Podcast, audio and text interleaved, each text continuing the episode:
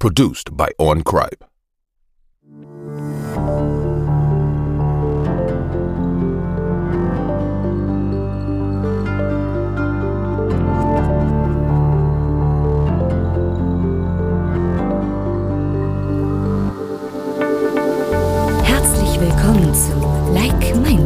dem Podcast für Gleichgesinnte. Euch erwarten spannende Diskussionen, wissenswerte News, interessante Erfahrungsberichte und sympathische Interviewpartner. Und hier sind eure Gastgeber Annette und Martin.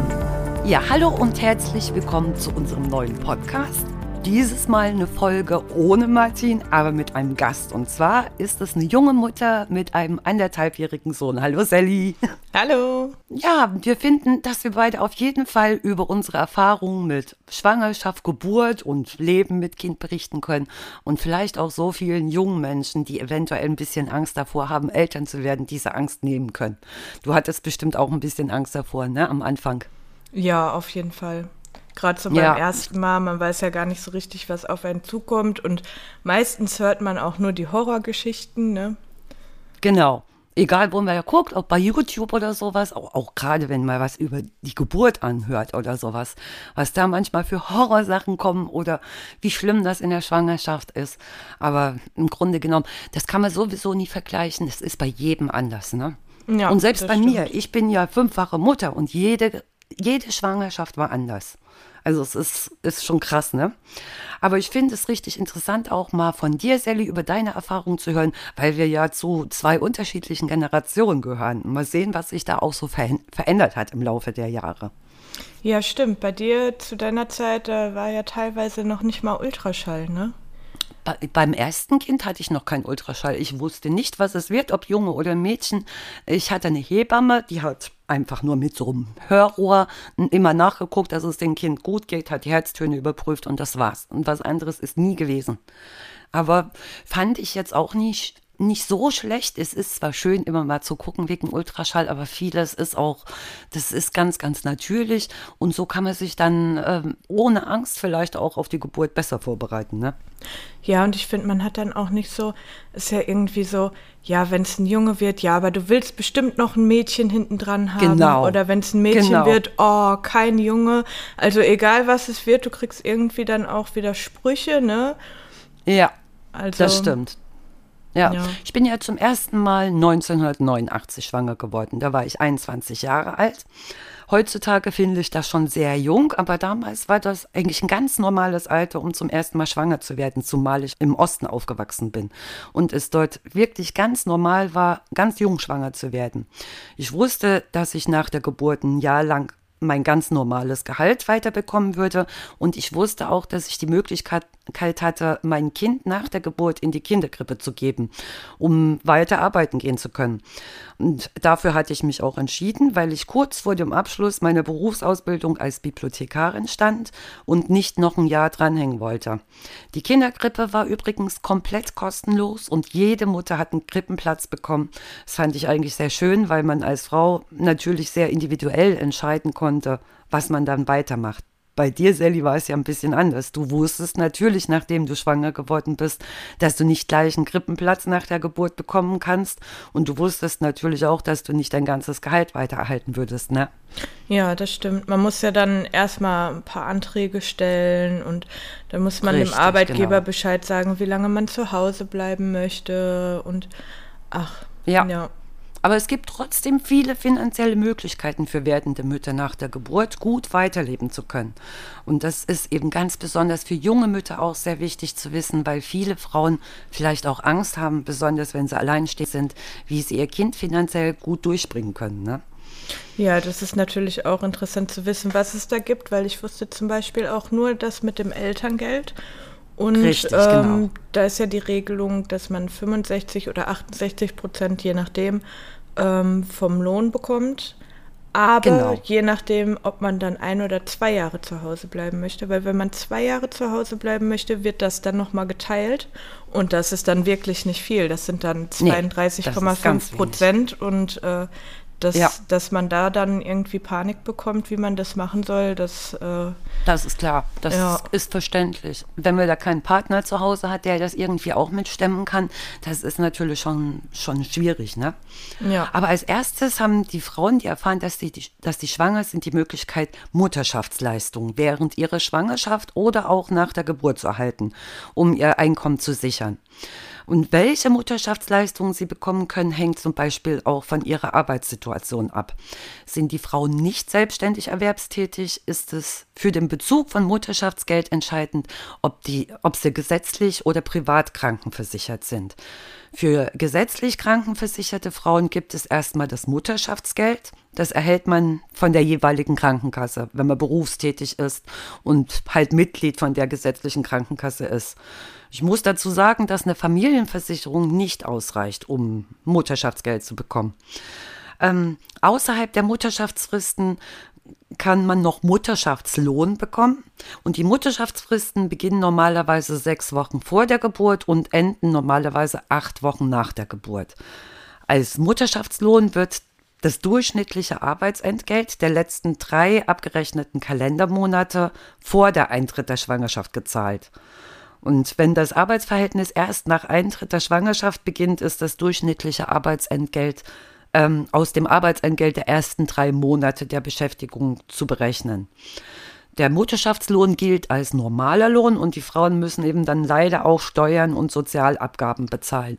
Ist eben schlimm, dass man alles beantragen muss. Äh, Das sind manchmal so dicke Anträge, ne? Du weißt es selber mit Elterngeld, das ist ja Wahnsinn gewesen, was man da alles ausfüllen musste. Ja, das stimmt. Ich meine, beim, äh, beim Mutterschutz, also mit dem, wo, wo der Arbeitgeber einen Teil bezahlt und man einen Teil von Ja. der Krankenkasse bekommt, Genau. das lief quasi von selbst. Also da musste ich der Krankenkasse Ja. und dem Arbeitgeber nur mitteilen, dass ich schwanger bin und wann der Termin ähm, voraussichtlich Richtig, ist, wann genau. das Kind Ja. kommt, wegen den Wochen, die die ausrechnen mussten. Und das lief dann relativ von alleine. Da musste ich nicht wirklich was für tun. Aber mit dem Elterngeld, wenn du da dich nicht auskennst Genau. oder niemanden hast, wo du mal fragen kannst, das ist schon viel. Und das ist auch in den Bundesländern unterschiedlich. Ich hatte zum Beispiel eine Genau. Freundin, die gleichzeitig schwanger war. Und die musste da ganz andere Sachen oder beziehungsweise die musste das volle Programm ausfüllen. Mir wurde dann hinterher gesagt, ja, äh, so viel von ihrem Lebensgefährten brauchen wir gar nicht. Wir brauchen hauptsächlich sie, weil der ja keine Elternzeit nimmt. Da kommt es dann auch noch drauf an, ob Elternzeit Wahnsinn. genommen wird Ja. oder nicht. Also das ist dann schon viel, was man da ausfüllen Das muss. Das stimmt. Und dann gibt es aber auch noch, ich glaube, bei dir war das sogar so, ähm, da gibt es ja so ein individuelles Beschäftigungsverbot. Das ist in Berufen, wo eine Schwangere auf keinen Fall arbeiten kann. Und zu der Zeit, ähm, da muss sie ja so ein Attest vorlegen, dem Arbeitgeber. Und das muss auch genaue Angaben über den Zeitraum und Umfang des Beschäftigungsverbots enthalten, sowie äh, Informationen, welchen Tätigkeiten die weiterhin nachgehen kann oder ob es eben überhaupt nicht möglich ist, weiterzuarbeiten. Und da bekommt man ja auch diesen Lohn weiter, ne? diesen Mutterschaftsschutzlohn, Genau, bei mir wenn war das es zum sich Beispiel... vollständiges Beschäftigungsverbot handelt. Ne?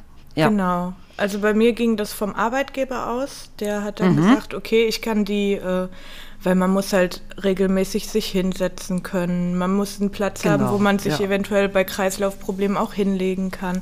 Man Mhm. darf nur so und so lange arbeiten. Und das sind halt wirklich schon strenge Regelungen, wo ich auch wirklich gut finde, dass das so ist, weil Ja. Da kann halt auch einiges schiefgehen, wenn man sich überarbeitet in der Schwangerschaft. Und deswegen hat mein Arbeitgeber gesagt, okay, wir können das nicht gewährleisten, dass sie da sicher durch die Schwangerschaft kommt, während Ja. sie arbeitet. Und deswegen bleibt sie dann zu Hause. Und dann habe ich meinen Lohn weitergekriegt bis eben zum Mutterschutz. Und Genau, da wurde das dann genau. aufgeteilt, genau. Richtig. Und dann gibt es ja auch noch Frauen, die vorher nicht berufstätig waren. Wenn die zu Beginn der Mutterschutzfrist Arbeitslosengeld 1 zum Beispiel beziehen, dann erhalten sie Mutterschaftsgeld von der gesetzlichen Krankenkasse. Und das Mutterschaftsgeld ist dann so hoch wie das Arbeitslosengeld 1, das die Frauen äh, vor der Mutterschutzfrist bekommen haben. Das gilt auch, wenn die Frauen das Arbeitslosengeld 1 bekommen, weil sie eine berufliche Weiterbildung machen, eine- eine Umschulung zum Beispiel, die gefördert wird. Wenn die Frauen allerdings allerdings Arbeitslosengeld 2, also dieses Hartz IV beziehen, bekommen sie zwar kein Mutterschaftsgeld, aber ihr Arbeitslosengeld 2 wird trotzdem höher. Die bekommen von der 13. Woche ihrer Schwangerschaft an bis einschließlich zum Tag der Geburt einen Zuschlag. Das heißt, äh, schwangerschaftsbedingte Mehrbedarf. Und dieser beträgt 17 Prozent die, des Regelbedarfs. Zum Beispiel für Alleinstehende sind das rund 71 Euro.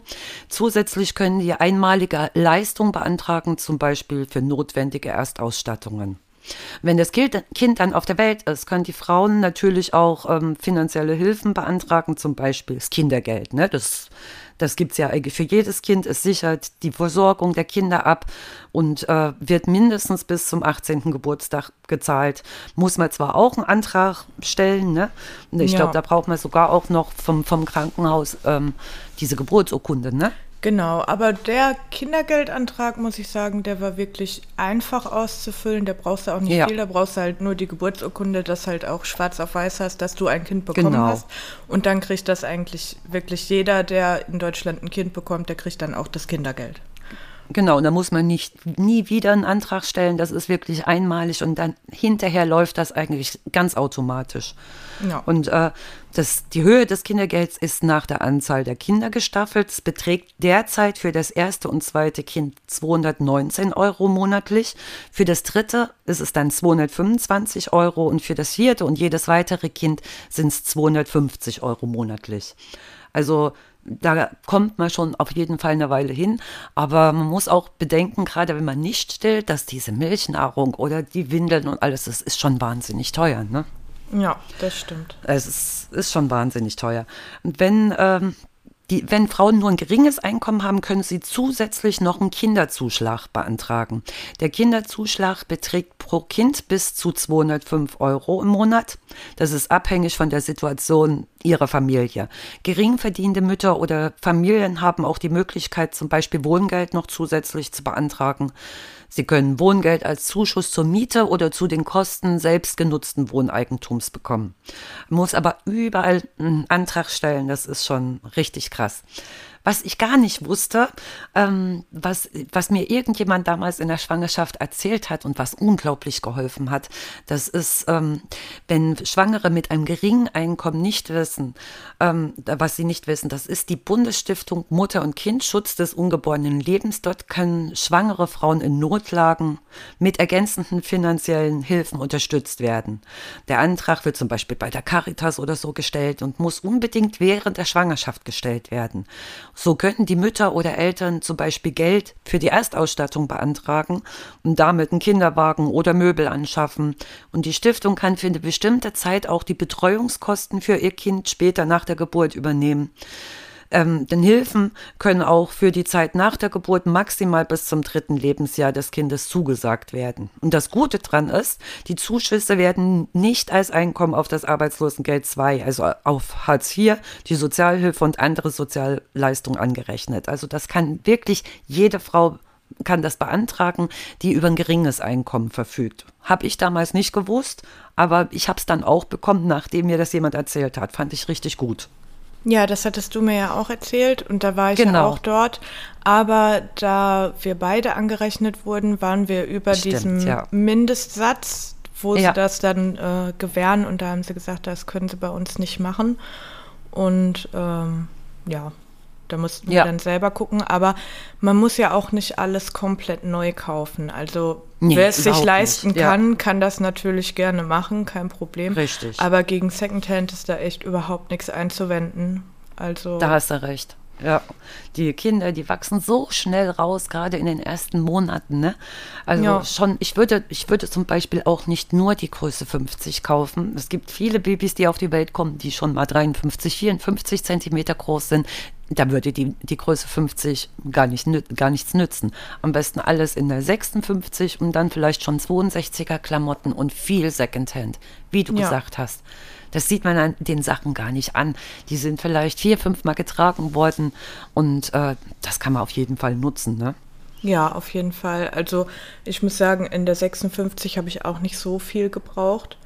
Mhm. Und ähm, die hatte einen Monat, zwei Monate maximal ja. getragen und dann war schon wieder die nächste Größe dran. Da bist du eigentlich nur am Wickelkommode einräumen und ausräumen, Weil Stimmt. das am Anfang so schnell geht mit dem, mit dem Wachsen von den Kleinen, das ist krass. Ja. Und, äh, Aber die kleckern man sich auch am Anfang richtig voll. Ne? Also Ja, man eben. muss schon sagen, also man braucht eine gute Waschmaschine. Also ich, ich weiß noch ganz genau, also zwei, drei Ladungen musste ich pro Tag dann waschen. Jetzt habe ich auch ein paar Kinder mehr gehabt, aber das ist Wahnsinn, wie oft man wirklich waschen muss am Anfang. Ne? Ja, Also ist schon gut, halt- wenn man immer was zum Wechseln hat. Ja, das auf jeden Fall. Und dann kommt es halt noch drauf an, hast du, hast du ein Kind, was viel sabbert, ne? Gibt ja Kinder, die Ja. viel sabbern, gibt Kinder, die überhaupt nicht sabbern. Richtig. Oder trinkt es Milch, wird es gestillt, das kommt halt Genau. alles darauf an. Aber genug Sachen zum Wechseln ist nie verkehrt, genauso wie genug ähm, von diesen ähm, Spucktüchern. Ja, die kann man auch die sind ganz wichtig, haben. das stimmt. Ja, das hatte ich auch Fall. immer. Ja. Ja, und deswegen, also da kriegt man auch ähm, zum Beispiel auf Ebay oder was, da, da gibt es ganz viele Muttis, die dann so direkt ähm, Kleider, also so Richtig, Kleiderkisten genau. anbieten, wo du Genau. dann eine ganze Kiste voll mit Größe 56 hast. Und dann kaufst du ein so eine Kiste und damit bist du gut bedient. Also da, da, da braucht man nicht sonst was ausgeben, gerade am Anfang. Klar, wenn die ein bisschen älter sind und langsamer wachsen, dann dauert das auch ein bisschen, bis die nächste Größe kommt. Dann lohnt es Ja. sich auch mal irgendwie was Schickeres zu holen oder ein bisschen was Teureres. Aber gerade am Anfang, das, das macht gar keinen Sinn. Vor allem, wenn sie Nee. dann anfangen zu krabbeln, dann krabbeln sie sich die Hosen Ja. kaputt. Und Genau. das braucht Und nicht erst wenn sie laufen, dann erst recht. Ja. Ja, aber dennoch würde ich empfehlen, von allen Sachen so mindestens drei bis vier äh, zu holen, weil man die Babys natürlich am Anfang oft umziehen muss. Ne?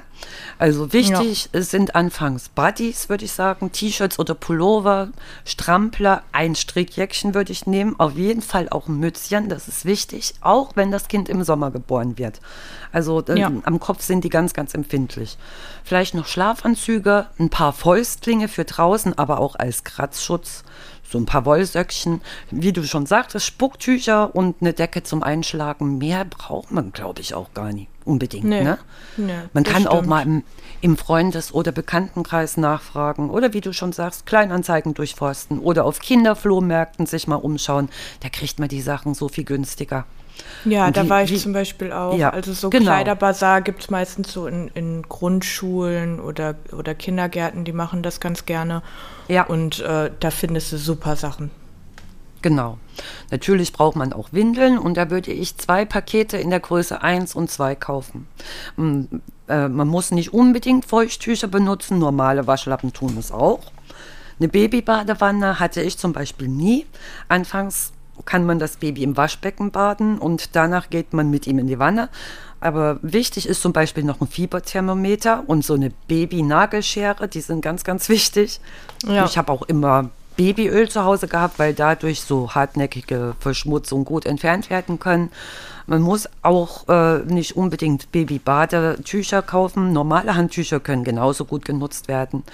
Äh, was ich auch noch immer hatte, das war eine Wundschutzcreme, wenn das Baby mal einen wunden Po hatte. Aber das ist wirklich im Grunde genommen alles, was ich so geholt habe. Ja, das stimmt. Und ich Ja. muss sagen, man muss sowieso am Anfang immer probieren, was verträgt das Kind, was nicht. Richtig. Die günstigen Sachen, die teuren Sachen. Man muss halt Ja. immer ausprobieren. Und da finde ich zum Beispiel gut, dass ähm, so Drogerien auch anbieten, ähm, wenn man die App zum Beispiel von denen runterlädt, dass man dann Proben bekommt. Stimmt, Oder generell, ja. dass es da so kleine Pröbchen gibt. Also ich würde mir am Anfang immer erst, bevor du die großen Tuben holst, so kleine Pröbchen holen von Genau. allem Möglichen und dann einfach mal durchprobieren. Natürlich alles dann ein paar Tage, damit du auch siehst, ob es wirkt oder nicht. Aber Ja. ähm, da dann erstmal ausprobieren und viele Kinder kommen auch wirklich mit den günstigen Produkten klar. Und da kann man Richtig, dann ja. auch schon einen Haufen Geld sparen. Ne? Genau. Ja, und ich glaube, also ich, es ist ja schon eine Weile her, wo ich das letzte Baby bekommen habe, aber damals, da bin ich auch in die Drogerie reingegangen und nach der Geburt habe ich sogar noch ein Geschenk bekommen. Das war so, ein- so ein Karton, da waren alle möglichen Sachen drin. Das konnte ich mir in der, in der Drogerie, ich glaube, das war bei DM auch abholen. Also fand ich auch richtig toll. Da waren auch so Pröbchen drin, ähm, so für, für die Haare, so eine Bürste, alles Mögliche war da drin. Fand ich richtig toll. Auch Fläschchen noch mit dabei, ne? Richtig cool. Ja, das habe ich auch bekommen. So ein kleines Kuscheltier war dann noch mit drin. Ja, stimmt. Und Ja, die ja, lassen genau. sich da immer richtig schöne Sachen einfallen. Finde ich klasse. Ich auch. Ähm, was in, in, in den ersten beiden Jahren gar nicht notwendig ist, wie ich finde, ist ein eigenes Kinderzimmer für das Baby einzurichten. Also da ich fünf Kinder habe, war es auch gar nicht möglich, dass jedes Kind ein eigenes Kinderzimmer hatte. Aber gerade im ersten Jahr sind die Babys doch meistens mit im Schlafzimmer, weil man es dann am besten stillen kann und auch hören kann. Wichtig finde ich ist ein Babybettchen, am besten eins, was dann auch später noch genutzt werden kann, wenn die Kinder größer geworden sind. Also wir hatten so eins, was wir später in ein normales Jugendbett umbauen konnten. Für das Bett ist auch eine gute Matratze notwendig, wie ich finde, und natürlich auch Babybettwäsche. Einen Himmel habe ich mir mal gekauft, aber das ist überhaupt nicht notwendig. Der stört sogar irgendwann nur. Ja, also ich muss auch sagen, also der Himmel war bei mir auch der absolute Fehlkauf. Vor allem, ja. weil meine Hebamme auch gesagt hat, gerade am Anfang, du kannst das Babybettchen halt nicht so zu bombardieren mit Decken und Himmel und hast nicht gesehen, weil das Kind braucht ja auch Luft, ne? Und die Luft muss ja auch Richtig. zirkulieren, dass genau. das Kind immer frische Luft hat. Und äh, da machen halt ganz viele junge Mütter, die machen das dann so schön und nur für die Optik und Stimmt, eigentlich bringt ja. das überhaupt nichts, ja. Nee, überhaupt nie. Wenn das Baby dann erst mal drei Jahre alt ist, nimmt man den Himmel sowieso wieder ab, weil das Baby auch viel sehen möchte. Ne? Ja. Wir hatten auch, was wir hatten, das war auch immer ein Babyphone. Aber das kommt auch immer auf die Wohnungs- oder Hausgröße an. Wenn das Haus mehrere Etagen hat und sich das Kinderzimmer vielleicht auf einer anderen Etage befindet, dann finde ich schon, dass so ein Babyphone sehr hilfreich ist. In einer kleinen Wohnung ist das Babyphone meines Erachtens nicht notwendig, denn dann kann man ja auf jeden Fall das Baby hören, wenn es aufweckt und schreit. Ne? Ja, eben. Oder wenn man irgendwie ja. reingucken kann. Bei uns ist das jetzt so geschnitten. Ich kann vom Wohnzimmer durch die Balkontür halt schön reingucken und sehe dann, ja, ob er wach ja. ist oder nicht. Und da brauche ich jetzt auch nicht unbedingt ein Babyphone. Das ja. stimmt. Was du noch hattest, das ist eine Wickelkommode. Das hatte ich nie gehabt. Ich habe das meistens, äh, ich habe die Babys meistens entweder im Bett noch gewickelt oder auf dem Sofa. Aber das ist eigentlich schon eine schöne Sache, so eine Wickelkommode, ne? Ja, auf jeden Fall und sehr rückenschonend. Also ich muss sagen, wenn ich jetzt zum Beispiel irgendwo hinfahre zu Besuch und ich muss den kurzen frisch machen und dann hockst du da auf und musst es auf dem Sofa machen oder so, du merkst schon den Unterschied. Also das Wickelkommode, ja. kannst gerade dran stehen, ist besser für deinen Rücken, also das lohnt sich auf jeden Fall. Wobei ich sagen muss, es gibt ja verschiedene Modelle und da gibt es mhm. zum Beispiel schmale, die so ein bisschen gebogen sind und ja. ähm, breitere. Also ich würde immer das Breitere wählen, weil ja. bei mir war das so, nach fünf, sechs Monaten war der kurze schon so groß, dass ja. ich ihn quasi schräg auf die Wickelkommode legen musste, damit die Beine nicht runterbaumeln. Ja, Und ähm, wenn du dann so ein schmales Ding hast, hast du dann natürlich ein Problem, ne? Das stimmt. Und man hat natürlich durch die Wickelkommode auch noch Möglichkeiten, ein bisschen was unterzubringen. Ob das jetzt Windeln sind oder irgendwas anderes, Buddies oder so. Da sind ja unten, meistens ist ja so ein Schrank drin, wo man auch noch die Möglichkeit hat, was zu verstauen. Also es ist schon eine schöne Sache, finde ich, ne? Genau, das habe ich mir auch so organisiert. Ich habe dann immer die aktuelle Größe, habe ich dann in der Wickelkommode, obendrauf Windeln und so weiter stehen, sodass der Kurze halt nicht drankommt. Ja. Aber ähm, dass man alles griffbereit hat, dass man immer eine Hand am Kind haben kann, weil das ist ruckzuck, dann drehen die sich von heute auf morgen und dann, äh, ja, ja, soll ja, ja nicht stürzen. Das stimmt, ja. Und was ich auch immer sehr wichtig fand, eine Spieluhr oder ein Mobile anzuschaffen, damit das Baby auch eine Musik hört und so weiß, dass es dann schlafen muss. Äh, beim Mobile hat das das Baby immer was zum Hinschauen und zum Verfolgen. Das bringt ja auch die Entwicklung des Babys irgendwo weiter. Also das hatten wir jedes Mal. Ja, da habe ich mir auch ja. was geholt. Also das fand ich auch immer klasse. Auch direkt ja. mit Musik. Ja. Genau, finde ich auch richtig toll, ja. Was ich auch wichtig finde, ist ein Kinderwagen, damit man unterwegs mobil ist. Und natürlich auch ein Fußsack mit dazu. Allerdings habe ich immer darauf geachtet, dass das ein Kinderwagen ist, dann, den man dann später als Sportwagen umbauen und nutzen kann. Wenn man nur einen reinen Kinderwagen kauft, kann man den nur ungefähr ein halbes Jahr nutzen, weil dann die Babys sitzen wollen und es im Kinderwagen einfach nicht können. Ne? Ja. Da, dafür war mir immer ein reiner Kinderwagen viel zu teuer. Die sind ja auch wahnsinnig teuer. Ähm, ja, die sehen manch, natürlich unglaublich ja. süß aus, diese kleinen Nüsschen, Stimmt. wo du dann das Kind reinlegst. Aber man muss halt wirklich auch gucken, dass es praktisch ist, ne? Genau, genau. Manche Frauen, die schwören auch auf eine Babytrage oder so ein Babywickeltuch. Wenn man zum Beispiel viel mit den öffentlichen Verkehrsmitteln unterwegs ist, lohnt sich, glaube ich, so eine Trage oder so ein Tuch auf jeden Fall, weil man nicht auf Hilfe angewiesen ist, dass einem jemand den Kinderwagen in den Bus oder einen Zug reinträgt. Ich persönlich hatte sowas nie, aber ich habe, ich hatte eine Babyschale noch fürs Auto, ne, damit das Baby sicher im Auto transportiert werden kann. Aber ich bin mit dieser Babytrage zum Beispiel nie so richtig klargekommen. Ja, ich auch nicht. Ich habe es ausprobiert. Ja. Also ich hatte eine Hebamme, die war so lieb, hatte verschiedene Modelle und habe mir dann mal eins da gelassen zum Ausprobieren, dann mal ein anderes. Und ich ich weiß nicht, ich hatte immer Angst, dass ich irgendwie was falsch mache und mir das Kind da ja. rausrutscht oder rausrutscht, sonst ne? Genau. Ja, genau. Und dann habe ich, ja. ich wollte es auch nicht die ganze Zeit hier in der Wohnung dann rumschleppen. Ich hatte halt so einen äh, Stubenwagen, den man halt ganz leicht von A nach B Richtig. tragen konnte genau. mit so Griffen. Und dann habe ich mir den äh, hier ins Wohnzimmer gestellt und dann ging das auch. Obwohl viele Kinder das ja mögen, wenn die so an der Mama dran sind, ne? in so einem Tuch drin oder sowas. Ja, die mögen das, das dann so sehr, dass du eigentlich nur noch mit dem, mit dem Kind durch die Gegend rennst. Also das ist dann auch nicht mehr so schön. Ja, das, äh, ja. Mein, mein Bruder ist jetzt auch Papa geworden und ja. ähm, der musste sich am Anfang viel um den Kurzen kümmern, weil es der Mama nicht so gut ging. Und mhm. er hat dann auch so ein äh, Tragetuch und der, der Kurze ist nur da drin. Also der ja. hat den äh, die ganze Zeit umgeschnallt und die Mama jetzt mittlerweile auch. Also die schleppen den nur in dem Tuch rum. Ich ja, meine, auf einer Seite ist es schön, ne? Dran. Ja. ja, eben. Genau. Und was ich auch immer vorher gekauft habe, obwohl ich meine Kinder immer stillen wollte, das war diese Prä-Baby-Nahrung. Fläschensauger, eine Flaschenbürste, so ein Nuckel und so ein Zipfelkissen für die Kinder. Ich wollte einfach auf der sicheren Seite sein, falls ich nicht stillen konnte, dass alles zu Hause war. Also das, das habe ich auch vor der Geburt immer noch da gehabt. Ja, das hatte ich auch. Ich habe ja auch von Anfang an gesagt, ich will es mit dem Stillen probieren. Ich meine, wenn es dann ja. nicht funktioniert oder wenn's, wenn man sich entscheidet, dass es zu stressig ist oder was weiß ich, kommt ja auf jeden selber drauf an, wie genau. man es machen möchte. Aber ich habe halt gedacht, wenn es nicht funktioniert oder das wirklich so gar nichts für mich ist, dann muss ich ja das Kind irgendwie trotzdem versorgen. Und da habe ich mir dann genau, einfach ja. schon mal so ein paar von den kleinen Fläschchen geholt, weil am Anfang trinken die ja nicht viel. Und schon mal so ein Richtig. Päckchen Milch da gehabt, also dass man zur Not halt einspringen kann mit sowas dann. Das stimmt. Natürlich sind auch Dinge für die Mutter wichtig, die angeschafft werden müssen. Zum Beispiel hatte ich äh, zwei Still-BHs, so mit Stilleinlagen. Dann hatte ich so Still-Oberteile, große Binden für das Wochenbett, das ist ganz, ganz wichtig. Und ja. ganz bequeme Hosen hatte ich immer noch da. Und für das Krankenhaus habe ich eigentlich nie viel mitgenommen. So Anziehsachen fürs Baby und was Bequemes zum Anziehen für mich sowie mein Portemonnaie mit allen wichtigen Unterlagen drin, damit das Kind irgendwie angemeldet werden kann. Sonst hatte ich nie was mit dabei. Und das meiste bekommt man ja auch im Krankenhaus. So um Binden, Sachen fürs Baby oder Milchnahrung muss man sich im Krankenhaus eigentlich keine Sorgen machen. Das bekommt man da alles umsonst erst für die Zeit, wo man im Krankenhaus ist. Ja, also ich hatte auch viel zu viel dabei, also das war total ja. übertrieben. Der Schrank war voll mit Sachen, die ich gar nicht gebraucht habe. Ich habe das dann nach, nach ein, zwei Tagen habe ich es dann direkt mit nach Hause gegeben, weil ich wusste, ich brauche es nicht.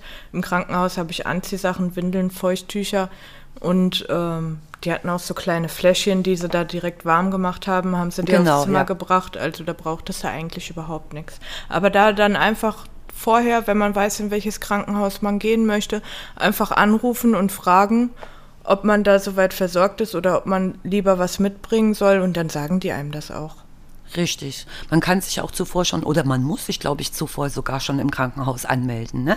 Da geht man es doch ist direkt besser. hin. Ja, es ist besser. Ne? Das ja. habe ich zum Beispiel nie machen müssen. Das war bei uns damals nicht so. Was, äh, was, was passiert denn da, wenn man sich da anmeldet?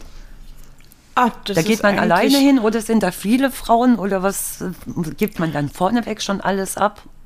Oder man sagt kann, man, wie man, man kann die Geburt sich hin. vorstellt? Ja, alleine. Ja, ne? also ich bin, ich bin halt mit meinem Lebensgefährten hin und äh, mhm. habe halt gesagt, dass wir gerne dort entbinden möchten und uns anmelden und dann wurden wir ähm, direkt in ein Zimmer und dann kam jemand mit äh, Unterlagen und hat die dann mit uns zusammen ausgefüllt, hat halt gefragt, so erste Schwangerschaft oder haben sie schon ein Kind und mhm. ähm, so, warum haben sie sich für uns entschieden, so, so allgemeine Sachen halt auch mit Adresse und Wohnsitz ja, ja. und was man halt alles wissen muss. Und ähm, Dann hat man nämlich nicht das Problem, wenn du dann im Krankenhaus bist und du hast Wehen und du möchtest Ja. eigentlich gerade Ja. mit niemandem reden und dann kommt Genau. die Hebamme und sagt, wir müssen aber noch die Unterlagen ausfüllen und du möchtest gerade am ja. liebsten erwürgen. Das, äh, das umgehst du dann halt, ne? Ja. Das stimmt. Ja, da hast du recht. Das ist Aber auf da, jeden Fall besser. da, man kann halt auch vorher, wenn man wirklich überhaupt nicht weiß, ob man gerne, äh, also in welches Krankenhaus man gerne gehen möchte, kann man halt ähm, zu so Tagen gehen, ich weiß gar nicht, wie, wie, wie sie das nennen. Da kann man auf jeden Fall zum Krankenhaus gehen und das ist dann auch in Gruppen und da wird dann das Krankenhaus vorgestellt. Das haben wir auch gemacht. Da saßen wir dann alle in Stimmt, einem ja. großen Raum. Ja. Das war noch vor Corona. da Ja. saßen wir alle zusammen in einem großen Raum und da hat dann vorne äh, der Chefarzt sich vorgestellt und Hebamme wurde vorgestellt und was für ein Team da ist und wie viele Kreissäle es gibt und welche Möglichkeiten man hat und hat dann so ein bisschen den Ablauf erklärt gekriegt, dass man da auch ein bisschen entspannter reingehen konnte. Man hat dann auch die, die Leute mit Fotos gesehen, dass man auch direkt schon so ein Gesicht zu den Namen hatte und so. Das war auch ganz angenehm. Da ist man Genau, noch ein bisschen rumgelaufen. Wir konnten Ja. natürlich nicht in Kreissaal, weil genau dann alle Kreissäle besetzt waren mit äh, Frauen, die ein Kind gekriegt haben. Und da haben sie gesagt, da können wir jetzt leider nicht stören. Aber, Aber normalerweise hättet ihr den sehen können, ne? Ja, wenn er nicht belegt Ja. gewesen wäre, wären sie Ja. noch mit uns reingegangen, hätten uns das auch noch erklärt, genau. Finde ich eigentlich eine schöne Sache. Und da kann man sich ja mehrere Krankenhäuser anschauen, kann man ja nachgucken und dann das auswählen, was einem am, am besten zusagt, ne? Genau. Viele wollen ja auch gar nicht im, im Krankenhaus. Die gehen in so ein Geburtshaus oder die haben vor, eine Hausgeburt zu machen. Wäre für mich persönlich jetzt nie in Frage gekommen. Ich brauche da schon eine, eine gewisse Sicherheit vom Krankenhaus, falls irgendwas schiefgehen sollte, dass da schnell Hilfe kommt. Ne?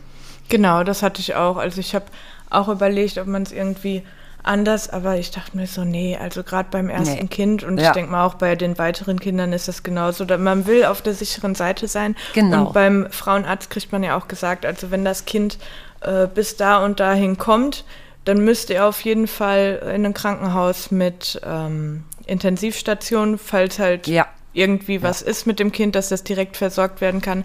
Ab einem gewissen Zeitpunkt braucht man das dann auch nicht mehr. Stimmt, das war 36. oder 37. Woche, eins von beiden. Bis dahin musste man kommen, um überhaupt in einem normalen Krankenhaus entbinden zu können. Ne? Ja. Genau, ja. Ja. Aber nur mal zu deiner Schwangerschaft, Schwangerschaft, Sally. Wie hast du dich denn äh, eigentlich in den ersten Monaten deiner Schwangerschaft gefühlt? Kannst du dich daran noch erinnern? Ja, ganz ehrlich, ich habe äh, die ersten Monate meiner Schwangerschaft einfach überhaupt nicht mitbekommen. Ich habe es erst in der elften Woche erfahren, dass ich überhaupt schwanger Boah. bin. Ich habe es Ja. ich einfach nicht mitbekommen. Ich habe auch abgenommen und Ja. äh, da, da, da denkst du ja überhaupt nicht dran, dass du da schwanger sein könntest oder Nee, so. Ich nee, hatte auch stimmt. ganz normal ähm, meine Periode, also war ein bisschen kürzer wie sonst, aber ich dachte mir so, ja, kein Problem, ist auch mal Mhm. Kann ja schön, mal passieren, ne? Ja. Ja. ja. Und äh, ja, und irgendwie war ich dann hier und dann sagte mein Lebensgefährte, irgendwie siehst du anders aus. Sind deine Brüste größer geworden? Und dann dachte Mhm. Ja. ich so, was? Und dann bin ich direkt, habe einen Test geholt, der war dann positiv und ich bin aus allen Wolken gefallen und bin Ja. dann natürlich gleich zum Frauenarzt gegangen und die sagte dann, ja, das ist aber schon ziemlich weit, ja. Man sieht ja schon alles, super. Ja. Ja. Das war übrigens bei mir das erste Anzeichen überhaupt, dass die Brüste so gespannt haben. Also das, das war zwar bei jeder Schwangerschaft war da komplett anders. Bei meiner ersten Schwangerschaft hatte ich wirklich kaum Probleme. Mir war kaum schlecht. Ich kann mich nur daran erinnern, dass ich unglaublich müde war, gerade in den ersten Monaten. Aber schon die nächsten Schwangerschaften waren da ganz anders. Ich hatte Gott sei Dank nicht so sehr mit Übelkeit zu kämpfen, dass ich mich da irgendwie pausenlos nur übergeben musste. Aber gerade morgens war mir schon oft schlecht. Ne? Ich musste dann unbedingt immer was essen. Ansonsten hatte ich das Gefühl, dass ich gleich umkippen würde. Ich habe auch unglaublich viel in jeder Schwangerschaft zugenommen. Immer insgesamt so um die 30 Kilo. Deswegen hatte sich mein Frauenarzt auch immer bei mir beschwert, aber ich konnte einfach nicht anders. Die Kilos sind bei mir nach der Geburt durch das Stillen aber auch immer wieder ganz schnell runtergegangen. Meistens war ich innerhalb von drei Monaten genauso schlank wieder wie früher. Aber was hatte ich noch so für Probleme? Mir war oft schwindlig, besonders kurz nach dem Aufstehen. Ich war halt nicht so fit wie sonst, musste mich oft hinsetzen und ausruhen. Und je mehr es in Richtung Geburt ging, umso beschwerlicher wurde es. Aber ich hatte trotzdem immer großes Glück, weil ich kaum Schwierigkeiten hatte, zum Beispiel mit Blutung oder vorzeitigen Wehen. Das hatte ich nie. Es ging immer alles glatt, außer bei einer Schwangerschaft. Aber bei allen anderen war alles sehr komplikationslos. Und bei dir lief ja eigentlich auch alles immer gut, Sally, stimmt's? Ja, also ich muss sagen, gerade die ersten drei Monate habe ich ja nicht mitgekriegt. Da wurde mir noch gesagt, du siehst so strahlend stimmt. aus ja. und du hast abgenommen und was weiß ich.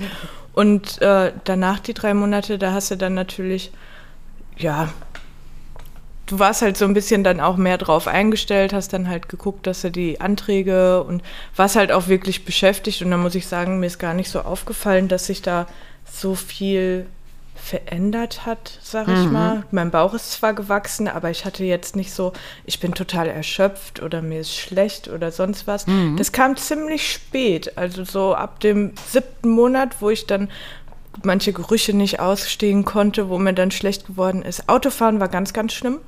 Auch so ja. ab dem siebten, achten Monat, da war Autofahren für mich die Hölle. Also ich bin total fertig ausgestiegen und musste erstmal durchatmen. Ja. also ja. das ging gar nicht. Aber so groß Beschwerden wirklich erst gegen Ende, wo der Bauch dann halt auch dementsprechend groß war. Ja. Wo ich ja. dann so ein bisschen Rücken hatte oder ein bisschen übel oder so. Aber ich bin gut durchgekommen. Gerade am Ende musste ich halt. Gehabt, wirklich. Genau, gerade am Ende äh, wurde mir dann halt gesagt, ich muss äh, mal ein bisschen kürzer treten. Mhm. Ich soll mal aufhören, den Haushalt zu schmeißen. Und dann musste ich halt die letzten Monate musste ich dann halt quasi nur im Bett verbringen und habe dann halt mich am Handy vorbereitet. Ja. Ging ja nicht anders. Ja. ja, aber so bin ich gut durchgekommen. Da gibt es ganz andere Frauen, die viel mehr Probleme haben. Also da haben wir wirklich Glück gehabt. Ganz, ganz ja. ehrlich, ne? ja. Das, stimmt. Der, das ist eigentlich auch ganz normal am Ende der Schwangerschaft, dass das dann nur noch nervt, der dicke Bauch. Man will unbedingt, dass es losgeht. Man kann die Füße nicht mehr sehen. alles ja. tut weh. Wie du sagst, Rückenschmerzen, alles. Aber das ist völlig normal. Ich glaube, das ist bei jeder Frau so. Und ja. das steht mir trotzdem gut durch, weil jeder Tag mehr führt einen ja mehr ans Kind hin, ne? Genau, so. und gerade so ab dem Moment, wo du dann das Würmchen auch merkst, wie es sich bewegt und, ja, und ja. Schluck auf fand ich immer total genial. Also ich habe ja. hab das genossen, ich habe mich dann zurückgelehnt und habe ihn hicksen lassen und fand genau. das total spannend, ja. Ja, und wenn sich der ja. Bauch bewegt, das ist ja auch schön für den Partner, das dann endlich mal sehen zu können. Ne? Ja. Ich meine, wir haben das Kind in uns, wir Frauen, aber für die Partner ist das immer noch ein bisschen unwirklich. Und wenn die dann sehen, wie sich das Baby da drin bewegt, das ist schon ein schöner Augenblick auf jeden Fall. Ne? Ja, das stimmt. Ja. ja. Jetzt kommen wir mal zur Geburt. Ich muss ehrlich sagen, vor der ersten Geburt habe ich mir gar nicht so viele Sorgen oder Gedanken gemacht. Ich habe alles auf mich zukommen lassen und habe auf mich und eigentlich auch auf meinen Körper vertraut, dass ich da alles hinkriegen werde. Ich habe auch keinen Geburtsvorbereitungskurs mitgemacht gerade, wie du schon sagtest, 1989 gab es ja noch nicht mal Ultraschall in der DDR. Ich wusste also wirklich nicht, welches Geschlecht ich bekommen würde. Aber dennoch fand ich alles, was in der Schwangerschaft passiert ist, sehr normal und nichts hat mich irgendwie beunruhigt. Ich hatte wirklich eine wunderschöne Schwangerschaft. Meine Mutter hat mir von ihrer Geburt erzählt und das hätte mich eigentlich verängstigen müssen, aber ich habe mich voll auf mich konzentriert und ich habe auch sofort gemerkt, als es losging. Ich hatte mich vorher immer gefragt, wie das wohl, wie, wie sich Wehen wohl so anfühlen würden. Aber ich muss ehrlich sagen, dass man als Frau auf jeden Fall weiß, wenn die Wehen beginnen. Also ich jedenfalls wusste sofort, dass es losging und dass es kein Fehlalarm war. Du hattest ja auch Wehen am Anfang und ich weiß noch, dass du mir Bescheid gesagt hast und es hat sich ja auch herausgestellt, dass es auch Wehen gewesen sind. Du wusstest das auch, ne? Ja, ich wusste auch, dass es Wehen sind. Es war halt am Anfang noch eher leicht, aber ich hatte die Nacht schon so unruhig geschlafen und morgens mhm. war es dann auch noch so, so ein drückendes Gefühl und das kam dann immer öfter und wurde auch immer stärker und dann dachte ich so, oh oh, ja, das, ja. Äh, das geht jetzt langsam los. Aber dann hat es sich ja noch äh, ziemlich in die Länge gezogen, aber das habe ich dann schon gemerkt, dass es jetzt langsam genau. langsam Ah, die- losgeht, ja. Ah, Die Schmerzen sind auch ganz schwer zu beschreiben. Ne? Und jede Frau empfindet die ja auch anders. Bei mir gingen die Schmerzen oder die fingen so an, als würde ich meine Periode bekommen. Und dann wurden die immer stärker und kamen so in Wellen. Äh, Meine Tochter beispielsweise hat die Schmerzen im Rücken gemerkt. Ich überhaupt nicht. Ich hatte nie irgendwas mit dem Rücken, also ganz und gar nicht. Und bei mir waren sie wirklich nur im Bauchbereich. Ähm, Ich hatte ich möchte beides. jetzt Du hattest beides, siehst du? Ja. Ich sag ja, das ist wirklich bei jeder Frau anders, aber normalerweise merkt man das. Man hört ja so viele Geschichten auch, dass manche Frauen irgendwie ins Krankenhaus gekommen sind und plötzlich äh, sind, sind sie Eltern geworden. Ne? Also das, also das, das hätte bei mir niemals passieren können.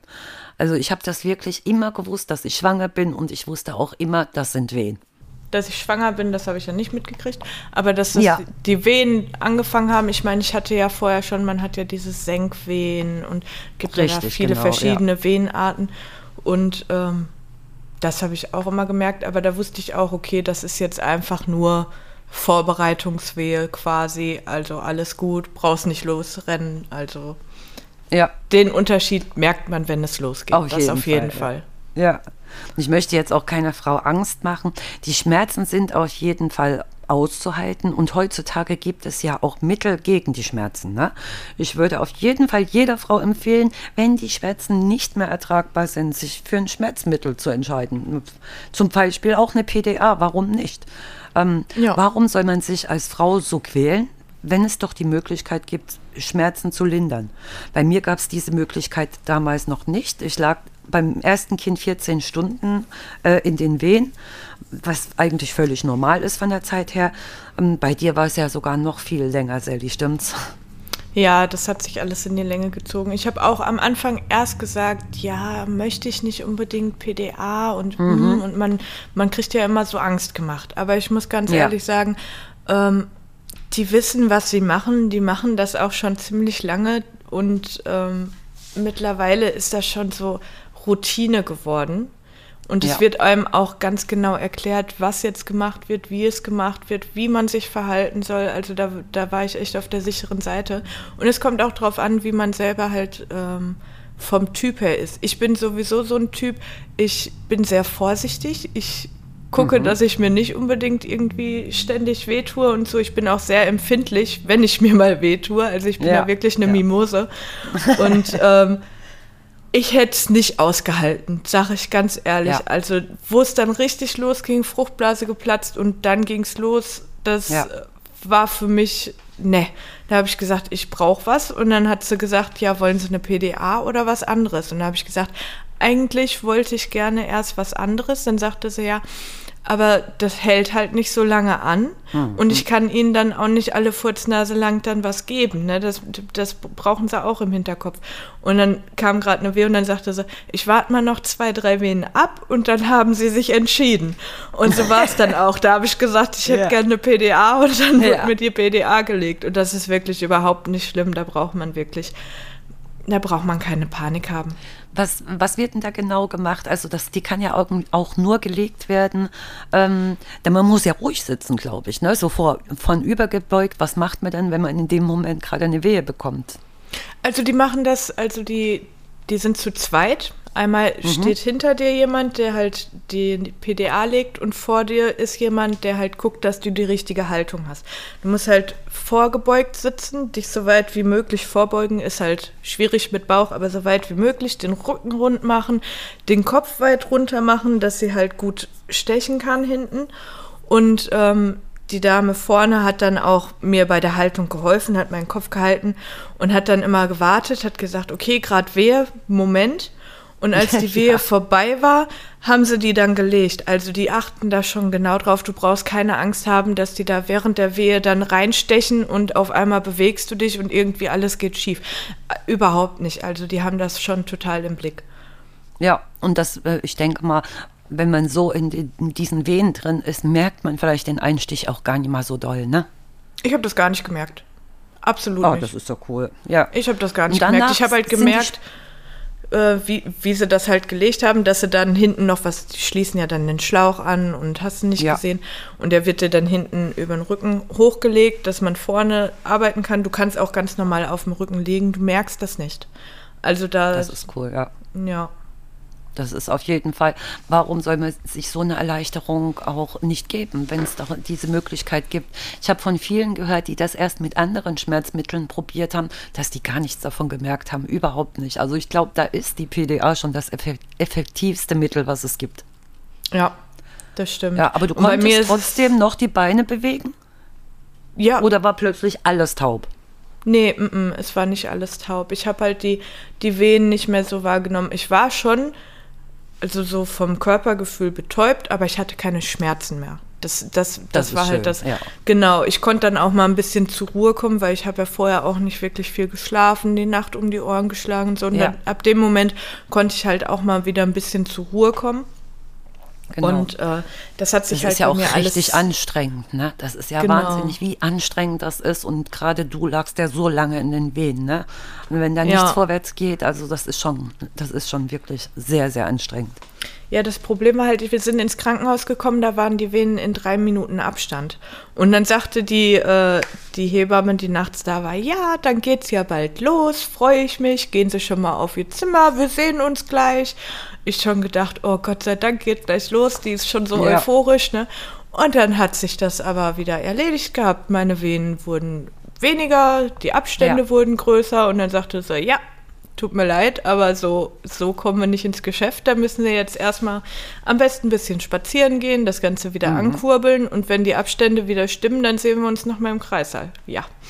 Und dann hat sich das noch einen ganzen Tag hingezogen bei mir. Wahnsinn, Wahnsinn. Ja. Und auch wenn, äh, wenn die Wehen dann noch nicht so stark waren oder unregelmäßig gekommen sind, das schlaucht ja trotzdem. Ne? Man kann nicht Ja. schlafen, man kann sich nicht ausruhen, selbst wenn man einschläft, äh, vier, fünf, sechs Minuten später wird man durch die Wehen wieder aufgeweckt.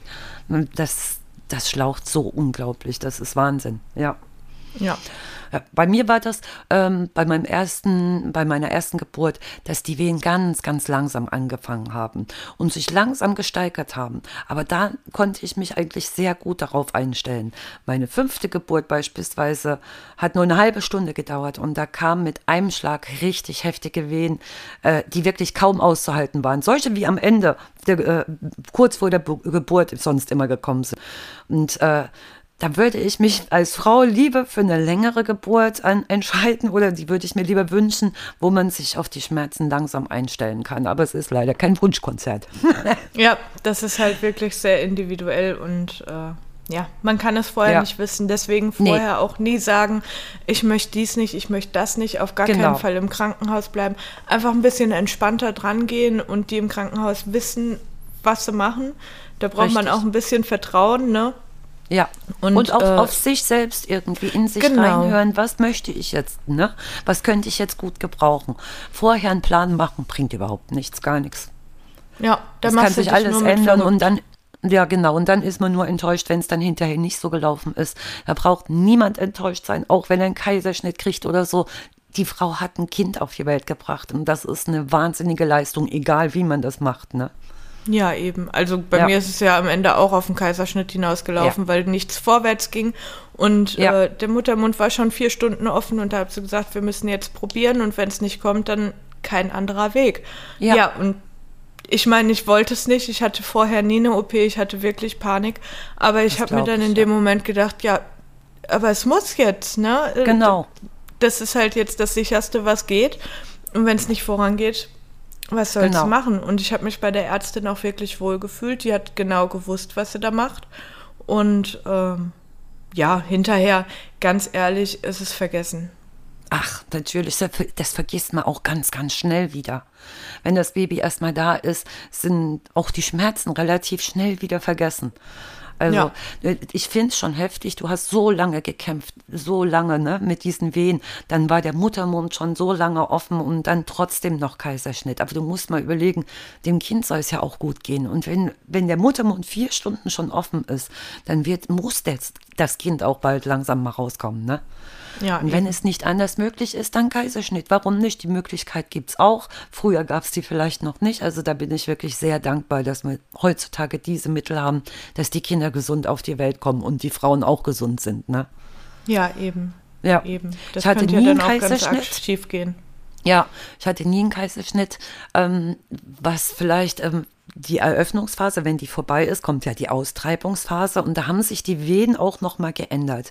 Und der Muttermund ist dann auf und viele Frauen empfinden eigentlich diese Wehen und das Gefühl zu pressen als nicht mehr so schlimm, weil sie selbst etwas machen können und mithelfen können und sich nicht mehr so ausgeliefert fühlen. Bei mir war das ein bisschen anders. Ich empfand die Wehen da als sehr, sehr heftig und für mich war das eigentlich die schlimmste Phase immer, die bei mir aber relativ schnell immer vorbeigegangen ist. Ich würde auch äh, jeder Frau empfehlen, keine Angst zu haben und voller Kraft mitzupressen. Ich brauchte meistens nur zwei bis drei Presswehen, aber auch nur, weil ich nicht irgendwie ängstlich erstmal gepresst habe, sondern wirklich voller Wucht. Man muss da wirklich richtig doll pressen. Und dann war das Baby auch schon da. Aber wie gesagt, das ist bei jeder Frau anders und äh, der eine hat auch ein breites Becken, der andere hat ein, ein schmales Becken. Bei manchen ist die äh, ist die Nabelschnur, die ist sehr, sehr klein. Da würde das Kind gar nicht rauskommen. Da könnte sonst was passieren, wenn, wenn man dann weiter probiert. Bei anderen ist er sonst wie lang. Nie vorher einen Plan machen. Es kommt so, wie es kommt und dann darauf einstellen und dann, dann läuft die Sache auch. Genau, bei mir war zum Beispiel das Problem, der Kurze hätte gar nicht äh, rauskommen können. Da war ein Sterngucker, der hat seinen Kopf nicht richtig reingekriegt, der wäre ah, wär ja. gar nicht durchgekommen.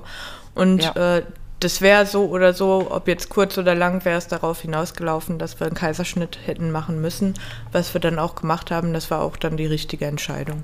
Ja, auf jeden Fall. Und aber dann, wo das Baby einmal da ist, das ist doch eigentlich unbeschreiblich das Gefühl. Du hast das jetzt nicht gleich mitbekommen, du warst ja, aber du warst relativ schnell auch wieder bei Bewusstsein im Grunde genommen, ne? Ja, auf jeden Fall. Ja. Also du wirst halt gefragt, ähm, okay, wollen sie jetzt wach bleiben sozusagen und wollen sie das Kind direkt haben, wenn es draußen ist? Oder wollen sie schlafen gehen? Und ja. weil das bei mir schon so lange gezogen ja. hat und das war ja. so anstrengend und ach Gott, und dann, ich, ich kam mit der Operation halt auch nicht so gut klar, weil ich kann ich. auch kein ja. Blut sehen und ich habe mir ja. dann halt in meinem Kopf dann irgendwelche Sachen ausgemalt und dann habe ich gesagt, ja. nee, ich, ich möchte das nicht, der Papa nimmt den kurzen und dann äh, genau. machen Hätte sie hier in Ruhe fertig. Genau. ja.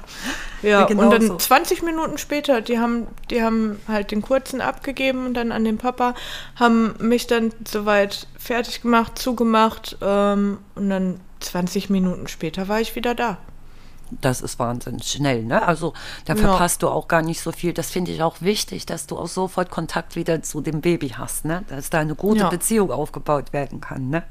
Das, das genau. machen die heutzutage auf jeden Fall. Und das ist doch wirklich ein unbeschreibliches Gefühl, ne? wenn man das Baby plötzlich im Arm hat.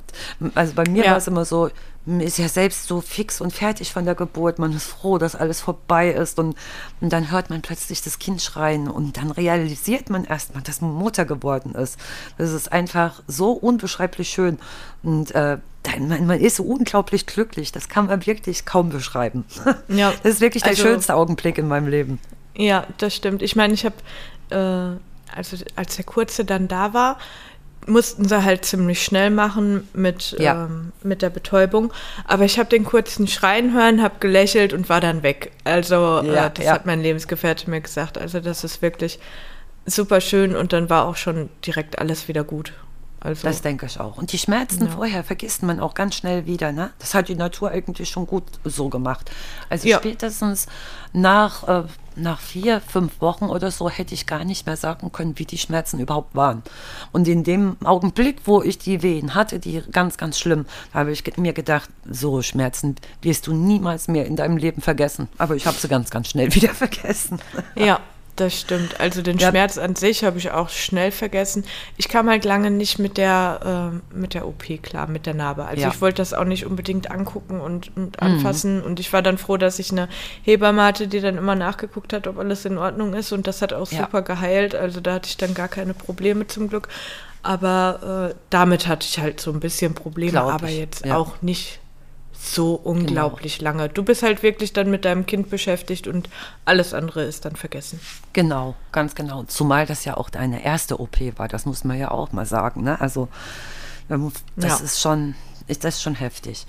Ja, dann kommt noch die Nachgeburt bei mir, die kommt auch noch raus, aber das, das merkt man dann, das ist, äh, merkt man gar nicht mehr. Das ist gar kein Vergleich zur Geburt des Kindes. Ja, und danach hat man es geschafft. Und dann hält Ja. man das Würmchen im Arm und ist plötzlich Mutter. Ich weiß, viele Frauen ähm, kenne ich, die haben hinterher nochmal am zweiten, dritten pa äh, Tag nach der Geburt nochmal wie so eine depressive Phase. Ne? Die fangen dann ganz, ganz schnell an zu weinen oder so. Das ist an, bei mir immer vorbeigegangen. Also ich, äh, ich, hatte, ich hatte das Gott sei Dank nicht, aber es gibt eben auch wirklich Frauen, die das ganz, ganz schlimm haben, die dann richtig in eine Depression reinfallen können. Ja, das stimmt. Ich hatte zum Glück auch nicht irgendwie so Wochenbettdepression. Ich Ja. war halt ein bisschen emotionaler wie sonst, sag ich mal. Also wenn Ja. irgendwas war, habe ich dann halt schon so Pipi in den Augen gekriegt. Aber ich bin sowieso nah am Wasser gebaut. Von daher war das Genau. noch normal bei mir eigentlich. Ja. Äh, Ich hatte jetzt nichts Gravierendes, aber da gibt es halt wirklich Muttis, die dann auch erstmal in so ein tiefes Loch fallen und Mhm. äh, da dann halt am besten auch, wenn man merkt, einem geht es überhaupt nicht gut, dann auch mit jemandem drüber reden und sagen, du hör Genau. mal, äh, ich brauche jetzt mal ein bisschen Luft oder ich brauche mal ein bisschen Ablenkung und äh, Genau. Oder das ist direkt halt auch wirklich Hilfe wichtig. suchen, ne? Vielleicht auch Genau. professionelle Hilfe, weil vielleicht geht es auch nicht direkt von alleine wieder weg, ne? Das weiß man halt nie so ganz genau. Und äh, die Frauen müssen jetzt nicht nur für sich selber gucken, dass es denen gut geht, sondern da ist eben noch so ein kleines Würmchen, für das man auch noch äh, verantwortlich ist. Und da ist es ganz, ganz wichtig, dass es den Frauen richtig gut geht. Es ist Ja. schon Wahnsinn. Wir Frauen dürfen ja eigentlich gar nicht krank werden. Ne? Was ist, wenn, wenn Nee. eine alleinstehende Frau, alleinerziehende Frau, wenn die plötzlich krank ist? Die darf eigentlich nicht krank werden. Das Kind ist immer da. Also das ist schon Wahnsinn, was die Frauen eigentlich leisten. ja, das, Und das stimmt. müsste meines Erachtens auch viel, viel besser bezahlt werden. Es müsste, weil äh, wir kümmern uns um, um unsere Zukunft. Das ist die Zukunft. Das ist die nächste Generation, die da aufwächst. Ne? Und Ja, äh, da kann viel, viel falsch gemacht werden. Und du weißt selbst, wie das erste Jahr abläuft. Wie oft hat man nicht geschlafen? Wie oft ähm, schreit das Baby? Man muss sich sofort drum kümmern. Das ist schon eine wahnsinnige Umstellung und eine wahnsinnige Arbeit, wenn man sonst nie gewohnt ist, äh, sich um ein Kind zu kümmern. Wenn man sonst immer machen konnte, was man wollte. Und das Ja. müsste meines Erachtens viel besser äh, entlohnt werden. Weil man kann nicht arbeiten gehen. Wie soll man das machen? Ich finde es auch Ja. wichtig, dass das Kind am Anfang auch bei, bei der Mutter ist. Also direkt in die Kinderkrippe würde ich niemals mehr ein Kind geben. Wie gesagt, das musste ich bei meinem ersten Kind. Das war auch möglich in, damals in der DDR. Aber wenn ich jetzt rückblickend gucke, würde ich das nie wieder machen. Das ist erstmal die schönste Zeit, wenn das Kind zu Hause ist. Es lernt auch ganz, ganz viel. Und das braucht auch die Nähe und die Wärme und das muss einfach, äh, die ersten ein, zwei Jahre mu- muss es mit der Mutter aufwachsen. Ja, das finde ich auch, Ja. auf jeden Fall. Also das war mir auch wichtig, dass ich da die erste Zeit auch ähm, mir nehmen kann. Mhm. Oder ich, ich habe gesagt, ich nehme mir die Zeit auf jeden Fall. Ja, ja. Ähm, wenn man dann halt ein bisschen knapper ist durch Elterngeld etc., Mhm. dann ist es halt so, aber es lohnt sich halt, ne? Ja, auf jeden Fall. Ja. Und das wird das Kind auch danken. Also die Entwicklung ist auch ganz, ganz anders. Ne? Klar ist es auch wichtig, dass es irgendwann einen Kindergarten gibt. Finde ich auf jeden Fall wichtig. So mit, mit äh, zwei, drei Jahren, finde ich, ist das auch gar kein Problem. Ja. Das, die lernen von den, von den anderen Kindern, die möchten ja auch gerne unter Kindern sein, das sehe ich alles ein, aber gerade das erste Jahr, das ist so wichtig, ne, dass die Mutter dann zu Hause mit dem Kind ist. Aber das muss auch jede Frau selbst wissen. Und wenn die Frau wieder arbeiten gehen will und die hat die Möglichkeit, das Kind irgendwo anders betreuen zu können, dann ist es halt so, deswegen ist er auch keine schlechte Mutter. Das wird ja auch viel immer so gesagt, ne? Ja, das stimmt. Das finde ich aber auch, dass das, äh, also da, da braucht man sich gar keinen Kopf machen, finde ich. Nee. Weil egal wie du das machst, man macht das ja auch zum Wohle des Kindes und ähm, Richtig, richtig, ja. ja. Aber da sind schon manche Mütter wirklich schlimm. Also ich habe das auch ganz oft zum Beispiel auf dem Spielplatz erlebt. Ich bin mit meinem Kind hin und dann war eine andere Mutter, aber mein Kind ist schon, ist noch ein Jahr jünger, als, äh, äh, ist noch einen Monat jünger als dein Kind und das kann schon laufen und das kann schon sprechen und dann steht man da und denkt, super, ey. Die, die haben das richtig schlecht gemacht, ne? Also und ihr Kind in den Himmel gehoben. Das finde ich schlimm. Ja. Jetzt muss ich auch nochmal dazu sagen, jedes Kind entwickelt sich anders. Und es ist ganz egal, ob das Kind vier, fünf Monate länger braucht, um äh, laufen zu lernen oder um sprechen zu lernen. Das ist ganz egal. Jedes ja, Kind das hast du entwickelt aber sich wirklich anders. das hast du echt überall. Also ich habe da auch Ja. ganz viel Gespräche mit anderen Muttis oder liest, lest das halt auf sozialen Netzwerken und so. Und mein Kind kann dies, mein Kind kann Mhm. Ja. das, mein Kind kann schon mit 18 Monaten aufs Töpfchen gehen. Da denke ich mir, aber das muss doch nicht jedes Kind. Jedes eben. Kind ist anders. Wenn es Interesse zeigt, schön, dann kann man es machen. Aber wenn es kein Interesse zeigt, Muss es nicht sein. muss es Ja. nicht. Ja. Nee. Finde ich auch. Finde ich auch. So, jetzt haben wir eigentlich schon zu Geburt, zu Schwangerschaft, zu äh, den ganzen Mutterschaftsleistungen was gesagt. Ich fand es richtig interessant heute mit dir und Ja. ich denke mal, das können wir auch auf jeden Fall nochmal wiederholen und dann können wir ja über die Erziehung vielleicht auch mal sprechen. Wie Genau, so das so erste wie- Jahr ist. wie der und Ablauf so. ist. Genau. Genau. Finde ich auch. Hat richtig Spaß gemacht heute mit dir, Sally. Und ich hoffe, wir sehen uns bald wieder. Und wir hören uns vor allen Dingen bald wieder. Ja, danke schön. Mir hat es auch Spaß gemacht. Und Genau. Äh, ja, gerne. Beim nächsten Mal bin ich dann wieder mit Martin zusammen. Und ich wünsche euch alle noch eine wunderschöne Zeit. Bis dann. Tschüss. Ciao.